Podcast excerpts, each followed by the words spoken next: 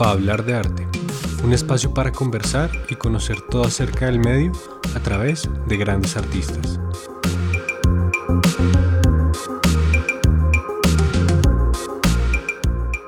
El equipo de Hablar de Arte está conformado por estudiantes de la Universidad de los Andes. Nosotros agradecemos al Departamento de Música por la publicación de nuestra segunda temporada a través de los canales de esta institución. Bueno, bienvenidos a todos a otro episodio de Para hablar de arte. Eh, el día de hoy me place eh, presentarles a una invitada muy especial. Ella es Jimena Guerrero, la jefe del Centro Cultural de la Universidad de los Andes. Hola Jimena, ¿cómo estás? Hola Juan Pablo, hola Catalina. Gracias por la invitación. A ti, muchas gracias por estar. Qué chévere tener perfiles tan variados en, que giren en torno pues, a la industria y, tener más perspectivas, que es muy valioso. Entonces, pues nada, sin mente y arranquemos. Pues quisiéramos saber, antes que nada, eh, que nos contaras un poquito de, tu historia, qué estudiaste y cómo llegaste al centro cultural. Bueno, yo he estado casi la mitad de mi vida en la universidad, de estudiar artes plásticas. Hace poco hice la maestría de artes plásticas electrónicas y del tiempo. Eh, digamos que mm, eh, a partir de los trabajos, digamos, que, que, iba encontrando, me interesé mucho por todo lo que era el diseño gráfico, eh, la gestión cultural, la programación y poco a poco pues fui migrando. Trabajé, pues he trabajado más de 15 años en el Centro Cultural y poco a poco fui encontrando unas líneas que me parecían muy interesantes y es esto de, ser transversal en todas las disciplinas, es decir, más allá de tener solo una programación o en música o en exposiciones o en danza, bueno, tantas expresiones, me parece muy, muy interesante y desde allí empecé también a trabajar la programación cómo todas esas narrativas podían ser transversales y por lo tanto todos esos públicos que venían de las diferentes disciplinas empezaban a generar una gran comunidad eh, en torno a la, cultura. En realidad, eh, digamos que, el, ser humano es, 360, ¿no? Tiene pues muchos intereses, tiene... Eh, intereses, especialidades, tiene tanto potencial que pues también sus, digamos, definir esos, esa, esa, línea artística, pues es, es, complementaria, nunca es un solo camino, ¿no? Entonces uno se encuentra como en esos intereses, como, como empiezas a construir realmente un escenario autogestionado, ¿no? Desde la cultura para tener un bienestar en, en, la vida. Entonces, pues esto un poco conta para contarles cómo, eh, pues llegué al centro, llegué al centro siendo monitora, eh, tenía una franja eh, que era exposiciones y cine solamente, únicamente, y ya luego pues me fui encargando de otras áreas y pues hoy en día eh, el centro está conformado por dos gestores, un diseñador gráfico, un fotógrafo y un técnico en sonido. Entonces digamos que nos hemos constituido en un centro de producción de contenidos culturales, más allá de traer solamente el evento pues nos hemos encargado también de eh, poder generar una línea estética en estos contenidos, traer eh, los expertos en los temas, eh, digamos que esto se vuelve un laboratorio cultural gigante, como con todas las, las, artes un poco, y como con esta transversalidad que hoy en día pues no, nos permite esto de lo digital.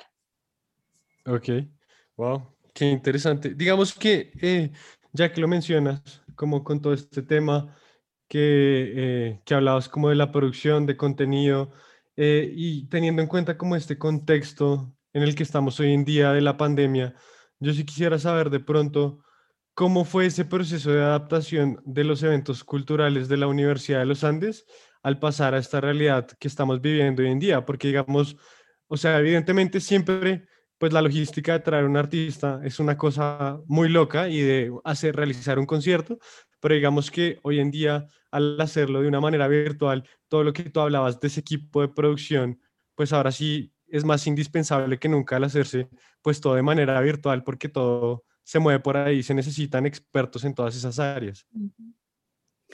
Sí, bueno, yo, yo tendría que, contarles un poco como el, el, que esto fue como un shock inicial cuando cancelamos ¿no? los eventos porque nosotros ven, veníamos 100% de la presencialidad.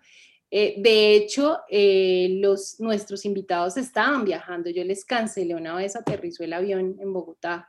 Y pues eso, más allá de cancelar un evento, ustedes no se imaginan, eso es un drama pues porque además al no saber esto de la pandemia, qué era, qué implicaba, qué significaba, pues teníamos que, pues que además, ¿qué hacemos con ellos cinco días cuando además no se podían devolver? Bueno, esto fue como una, una señal que además nos hizo, nos generó como una reflexión muy rápida y, era, bueno, si esto va a seguir así, que no sabemos cuánto tiempo, pues tenemos que hacer, algo. O sea, y digamos que eso lo, lo he hablado con muchos eh, con muchos pares eh, eh, en, otros, pues en otras instituciones y el programador sí tiene una responsabilidad que va más allá de su mismo trabajo y es que ya tiene una conexión con un público que está esperando contenidos y ese público se ha fidelizado durante más o menos 10 años. Entonces tú no puedes parar, no hay cómo parar, ¿no? Entonces lo que decidimos en primera instancia era hacer una programación para Facebook, por redes, bueno, como una cosa muy rápida y decir que algunas cosas sí podían ir en lo digital, digamos, como con estos canales que ya veníamos, pues que trabajábamos solamente para la divulgación, pero allí nos dimos cuenta, y esto fue una reflexión también muy rápida, que estas plataformas, estas redes no están hechas para contenidos, es decir, son muy buenas cuando tú estás lanzando la divulgación de algo que viene, ¿no? Entonces teníamos muchas más vistas, ¿no? Y muchos más, mayor interacción en una, por decirlo así, como en la propaganda de lo que iba a venir, que el evento. Que en el evento como tal. Entonces dijimos, no, pues no estamos haciendo mucho, esto no se está entendiendo, o nosotros no estamos entendiendo para qué sirven las redes en realidad. Eh, pues no era una solución. Entonces em, nos mejor dicho, decididamente hicimos una plataforma. Y la plataforma lo que hacía en su momento era emular ese escenario. Es decir, por ejemplo, tenemos muchos, eh, muchos invitados que, que, son de la ciudad, digamos, la, la, agenda realmente no solamente para los estudiantes, nuestros estudiantes de la universidad, sino para sus familias, eh, los amigos que ya saben cómo inscribirse en el evento, pues invitan a otros amigos, entonces es como la comunidad extendida es que presencialmente eso era una cosa muy chévere, en serio, donde uno podía salir de clase un viernes y caminé a ver a un grupo espectacular en el auditorio del ML. Eso era una cosa muy chévere. o, no hay plan el sábado, entonces vámonos a la universidad a ver a tal banda y luego nos vamos a algún otro lado. Siempre había que elegir, además, o sea, era una variedad muy loca.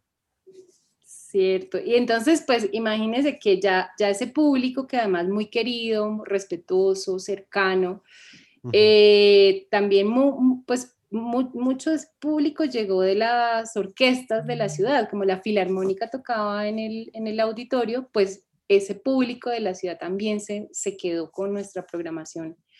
Entonces allí, eh, pues este público diverso de la ciudad, dijimos, no, necesitan también una, pues gente que no tiene, por ejemplo, Facebook o no tiene una red o no, pues que esto es como un ecosistema que es también para algunas generaciones y otras no. Bueno, eso es, un, es algo bien interesante de entender. Entonces sí sentimos la necesidad de tener un, un sitio de encuentro virtual, pero era un sitio de encuentro donde te mandábamos la invitación, tú te inscribes, tienes un nombre para nosotros, te podemos eh, devolver una encuesta. Esa relación se dio a través de esa Como lo más personal posible.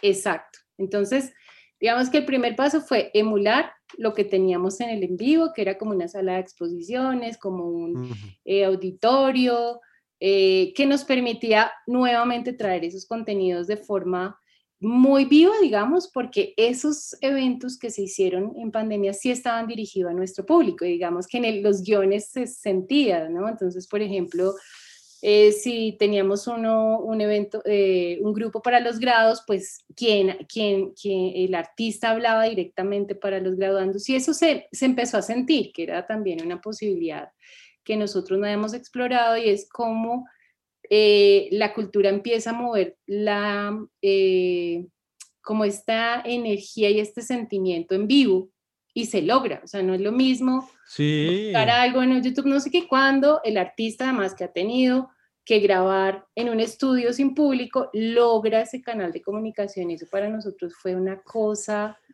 valiosa, e increíble y como amorosa, ¿no? Como que uno decía, ay, está llegando el mensaje. ¿No? Y, y, de verdad, y de verdad, sí se sintió así, porque digamos, nosotros tenemos un compañero nuestro que fue monitor en muchas de nuestras clases y él se graduó ahorita en la pandemia. Y me parece que cuando se graduó fue que se presentó a Herencia Timbiquí, si no estoy mal. Y sí, sí lo sentía, o sea, él sí publicaba sus historias en redes sociales y todo como, oiga, nos trajeron esto a nosotros. O sea, esto no es como lo subieron a YouTube y venga y les ponemos musiquita, sino, oiga, esta gente está aquí por nosotros y esto es un reconocimiento que nos están haciendo a nosotros por todo el esfuerzo de todo este tiempo. Y, y a mí me parece que, por lo menos con esta persona que nosotros conocemos que se graduó en este momento, sí lo sintió así, completamente. Y, y, eso, fíjense que es un elemento nuevo dentro de lo digital. Lo digital se entiende como algo pasivo, como una relación pasiva con el contenido, pero lo que nos empezamos a dar cuenta es que incluso a través de un chat muy sencillo hay una interacción. Y por ejemplo, en, en, no sé, en el concierto de bienvenida de estudiantes de este semestre, eh, estaba, estuvo este man, ¿no? E, en, en concierto y digamos, cuando él decía, bueno, yo sé que está, quisiera oír sus aplausos, entonces en el chat, no sé, estaba como las manitos y o sea, sí hay una relación, ¿no? Sí, sí existe una conversación. Como se pueda. Pero es como, gracias porque esto se está dando, por lo menos de esta manera, para que el arte siga, que eso también es otro, otro valor que quisiera, del que quisiera hablar, y es que parte de no parar también es mantener como viva esta relación, pero también el arte en sí mismo, es decir, el artista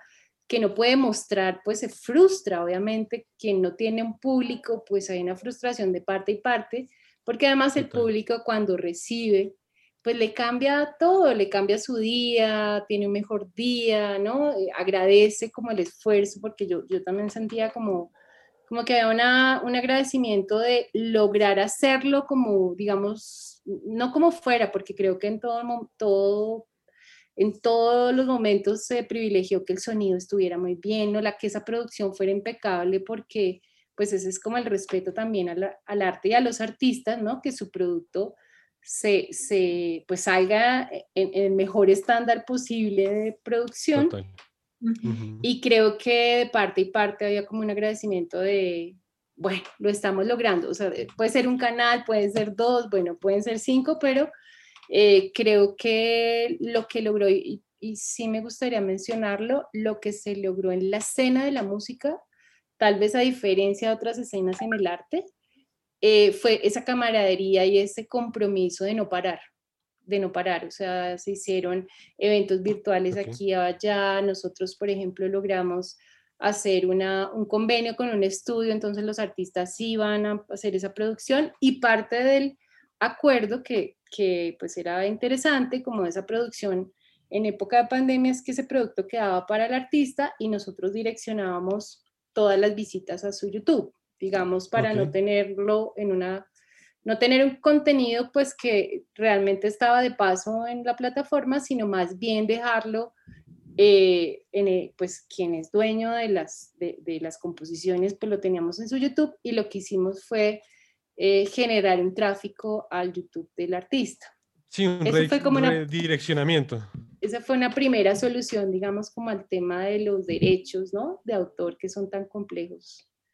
Sí, eso es una eh, galleta, eso es complicado. Es, complicado. Y que, digamos, por internet cada vez los vigilan más y si uno medio sube cualquier cosita ya, porque ahora Instagram y Facebook no está... lo bloquean, ¿no? Antes no, no molestaban tanto por eso, pero hoy en día sí ya Sí, sí, la vaina no está bien referenciada porque es que también uno no sabe en qué, hasta qué medida puede utilizar algo de alguien más, cómo es el permiso, no solamente porque el artista esté de acuerdo, significa que uno lo puede utilizar, no siempre el artista tiene el 100% de los derechos. Eso es un tema complicado y es un tema de averiguar para evitarse problemas y problemas grandes, porque eso sí es un tema un poco tedioso a veces.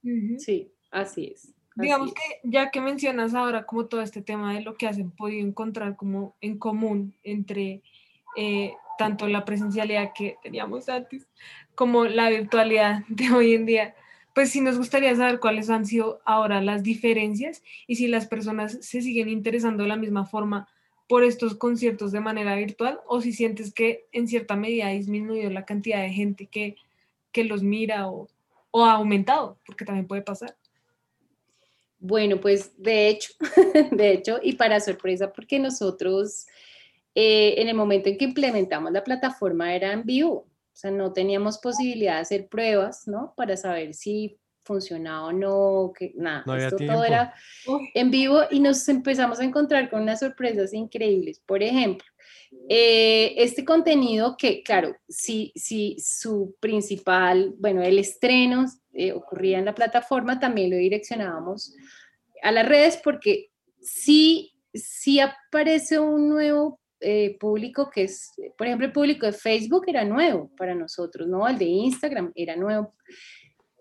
Que eso después lo, lo desmitificamos, podría ser el mismo que, está, que nos seguía, digamos. Eso, eso ya después empezamos a, a, como a, a reevaluarlo eh, y ya empezamos a conversar con este público a partir de algunas encuestas que hicimos, pero realmente la, la, el alcance empezó a migrar, digamos, a otras comunidades. Por ejemplo, hicimos en el Festival de Músicas del Mundo un convenio con Global Toronto en Canadá, ¿no? Entonces, ¿cómo hacer esa producción en Canadá? Porque ya no es, o ya no era como el artista en su casa con lo que tenía a mano, porque también ya estábamos en otra lógica de festival donde pues tenemos que garantizar que esa producción salga muy bien. estándar que se mantenga. Exacto. Entonces logramos con Latina Producciones, que es, una empresa que está en Canadá, que tiene que ver también, son, son eh, ingenieros colombianos, bueno, logramos hacer un convenio donde eh, esa producción se hacía en Toronto, ¿no?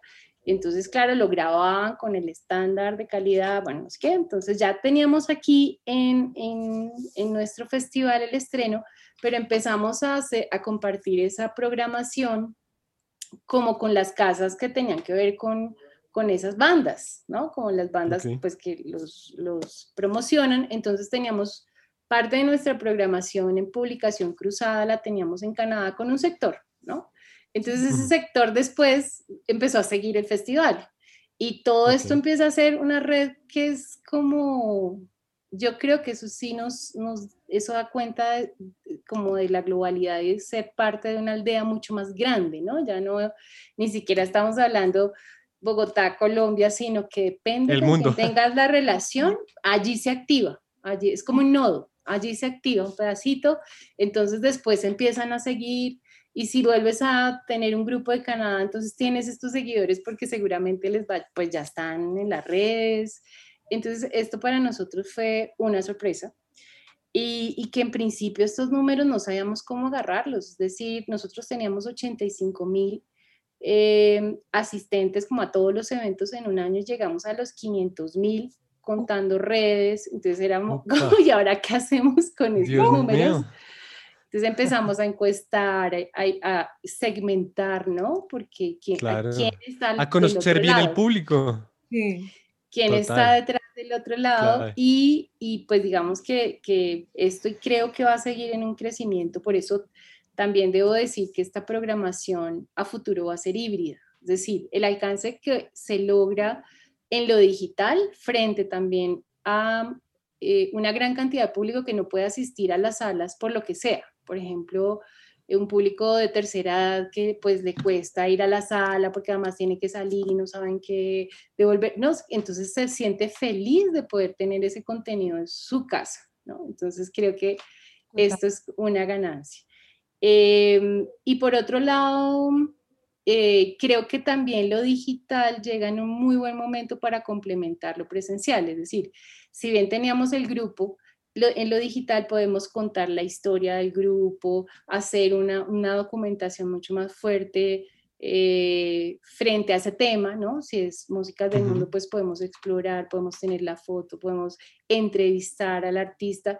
Entonces se nos vuelve un sitio como un repositorio de como una biblioteca de temas culturales, que como lo hablábamos ahora, si uno los va a revisitar, pues va a aprender, ¿no? Entonces ya no es un artista que pasó un día por la universidad, sino es un artista que hace parte de o una historia o todo lo que pasa con la ruta de, de la música colombiana, que es súper interesante y es que pues uno lee todo, pues como la vida y obra de los maestros y llega hasta los nuevos grupos, ¿no? Viendo cómo se va desarrollando esa línea histórica y pues que es de extrema utilidad para todas nuestras generaciones, ¿no? Yo digo, eso tiene que ir quedando en un sitio escrito, documentado, eh, además del concierto, que es toda la experiencia en vivo con, con el arte. Entonces creo que, que, llegaron para complementarse más allá de una o la otra, eso lo hablábamos hace poco, y, y digamos que en las encuestas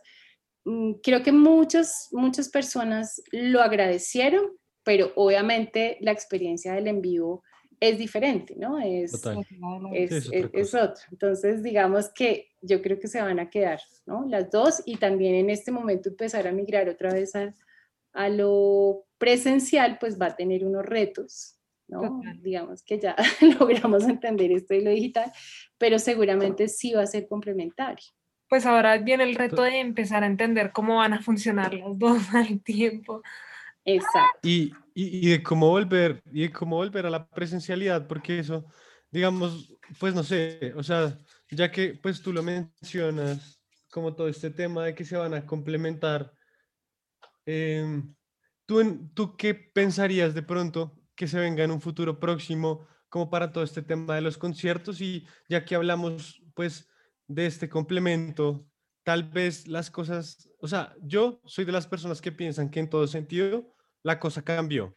O sea, que la vaina vuelva como antes, no creo. Yo creo que se va a terminar adaptando y esto es como un proceso de adaptación que nos lleva por un periodo que de pronto es más complicado al que podemos terminar llegando, pero yo creo que la vaina tiene que ser como lo que tú decías, un complemento de todas las herramientas posibles. Entonces, pues no sé tú qué pienses que se venga como en un futuro próximo y, y qué retos traiga eso, pues para poder sacarle el mayor provecho posible, porque aunque digamos, es cierto lo que tú dices, que digamos que como que la cercanía es mucho mayor. Pongo un ejemplo, uno antes iba a un concierto y uno va a escuchar al telonero y súper chévere, pero uno no tiene ni idea quiénes son y por qué hacen esa música y no les vuelvo a escuchar nunca más, además de abrirle al artista al que yo pagué la boleta para ir a ver.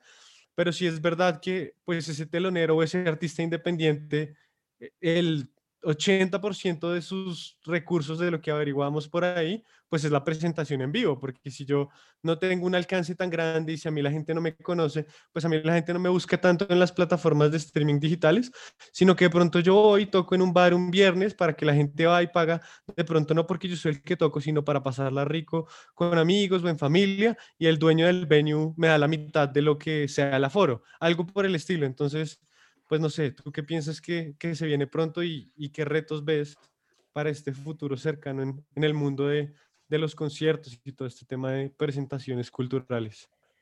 Pues yo, yo creo que finalmente como nos tomó también de sorpresa, yo creo que hicimos un poco en el medio, y claro, por ejemplo, yo ahora hablo del medio, no hablo de la universidad, eso también ya es un cambio, ¿no? Entonces todas estas relaciones que también venían de eh, asistir eh, en años pasados a los mercados, de conocer a los curadores de música, digamos que toda esa red fue la que se unió en el momento de, de la crisis, ¿no? ¿Qué vamos a hacer? Entonces ahí estábamos todos apoyando. digamos que nada, ningún esfuerzo era pequeño, es decir, ningún escenario era uno más grande que el otro. Todos tenían una salida, un poco lo que tú mencionas de de que conozcan esa, esa, propuesta, porque es que cómo va a sobrevivir si no empezamos con este, este tema de divulgación, ¿no? Entonces también pasó un poco con la página, que esta página, más allá de la programación del centro, servía como un, un sitio donde eh, tú pudieras aprender del artista, pero si lo querías contratar, pudieras encontrarlo en una, en una dirección, ¿no? O sea, sirve también como una plataforma de encuentro entre los artistas y quien se lo sí, un directorio. Como, como un directorio. Exacto. Entonces, sí, entonces esto de lo digital, pues eh, si bien eh, funciona como un directorio y como una plataforma de encuentro entre el que entra a conocer ¿no? y el artista, también nos, nos interesa como esa proyección en el tiempo y a futuro es, eh, por ejemplo, la etapa de, una carrera de, de un artista tiene como diferentes momentos. Entonces el artista cuando ya ha crecido, un tiempo en la escena, vuelve con una nueva producción.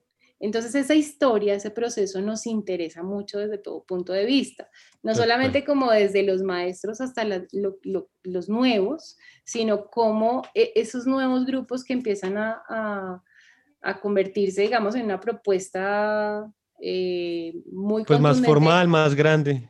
Exacto, cómo dan cuenta de un proceso, porque además esto sirve de inspiración para los nuevos que están empezando. Es decir, que pues uno, siempre quiere saber cómo hizo el otro. O sea, el que ese es el primer paso, el que ya está allá, que está haciendo. Entonces, pues por lo menos para yo empezar por ahí.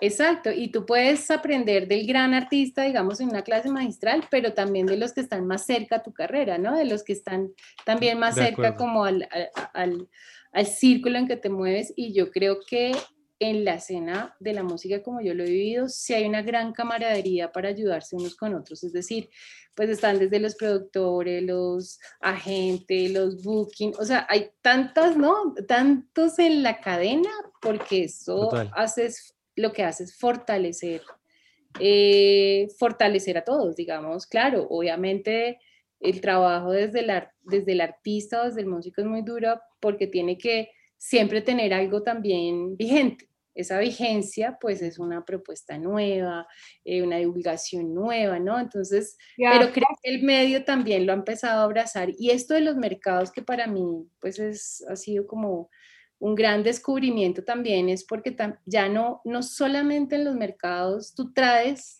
¿no? Eh, artistas o músicos, sino que también la idea es promover el, el intercambio cultural, ¿no? Aquí ya empiezan a moverse otros valores que, que son tal vez más como de, de, más diplomáticos en cuanto a países y, y no todo es de un lado, es decir, no, no hay una relación pasiva, sino que también ya quieren que Colombia salga, porque ya hay un nodo en, en, Colombia, por ejemplo, puede ser en la universidad o en cualquier, cualquier institución que esté en ese mapa, para que también empiecen a salir artistas de Colombia. Entonces, eso me parece muy potente porque no, ya no es una relación pasiva, sino, por supuesto, necesitamos eh, implementar todo lo que pasa localmente, porque ya nos están pidiendo como una suerte de de talentos, ¿no? Entonces, creo que, que ya estamos en ese mapa muy, muy identificados y creo que pues a futuro, por un lado, pienso que el público va a privilegiar mucho lo presencial, o sea que de verdad lo va va a estar como dentro de sus prioridades. Creo que, que eh, gracias a todas estas expresiones artísticas también se logró un poco mantener la motivación, ¿no? En todo lo que pasaba en la pandemia y como todo un poco el drama. Creo que las artes logran de una manera... Calmar. Es como un, capital social impresionante. Eh, entonces yo pienso que mm, lo que va a pasar en la presencialidad es que eso sí va a ser como un espacio donde a nivel de producción, o sea, se va a fortalecer lo presencial, porque creo que se logró mucho en lo digital. Y lo que hablábamos, se logró mucha, mucha esa relación y ese momento entre público y, artista. Por lo tanto, lo que va a pasar en lo presencial debe ser diferente. Poco, yo creo que esto no, no vamos a volver al punto cero, cuando salimos de la pandemia, sino que es como un péndulo, se va, como que recorre, se devuelve, pero va a recoger también todo esto que, que aprendimos y, lo presencial seguramente va a tener que revisarse en términos de experiencia. Total. Desde, La, desde los productores, ¿no? Y el público pues va a privilegiar el poder estar con eh, el arte en vivo, esto va a ser como, creo que allí va a cambiar, no es una edición. Sí. se va a valorar por lo que mm, hoy en día es lo que más a la mayoría, yo creo que independientemente de que le guste el arte, el teatro, lo que sea, la música, conciertos, yo creo que a todo el mundo nos hace falta esa parte como de en verdad poder estar en el entorno como tal y compartir con otras personas. No, o sea, eso no. Sí, eso es. Eso no tiene Creo que, eh, creo que después de, pues, de una situación como esta, uno en serio empieza a apreciar las cosas más pequeñas. O sea, como, o sea, yo, yo en serio no puedo escribir la felicidad de salir de la universidad e irme a tomar una cerveza con mis amigos. Yo decía como, Dios mío, o sea, ¿qué es esto? Y uno antes lo hacía como tan en piloto automático que hay que aprovechar como ese sentimiento que va a tener el público para fortalecer la relación de lo que tú decías con el artista y también mantener ese como esa conexión y que la vaina no otra vez vuelva a ser lo que decíamos, como sumamente impersonal, de que listo, usted va, toca, que qué banda tan chévere, pero a mí tampoco me interesa saber de dónde vienen, de qué se trata su propuesta, porque su sus canciones son como son. Entonces, eso me parece que, que como esa transformación, una vez podamos volver, así sea la semipresencialidad en un concierto, va a ser muy interesante. Total. Así es, así es. Entonces, pues nada, agradecerte, Jimena, por tu, tu espacio, por el tiempo, por, por la- el otro, los otros conceptos que nos das, porque también nos lleva a pensar como, bueno, ¿qué va a pasar? Y también, pues como nosotros bien estudiamos música, pues también decimos como, bueno, ¿cómo va a ¿Qué funcionar va a cuando nos toque, en verdad, a nosotros salir a la guerra, al mundo real? Entonces, pues agradecerte por tu tiempo. eh, y nada, muchísimas gracias a ti, a los oyentes. Y esto fue hablar de arte.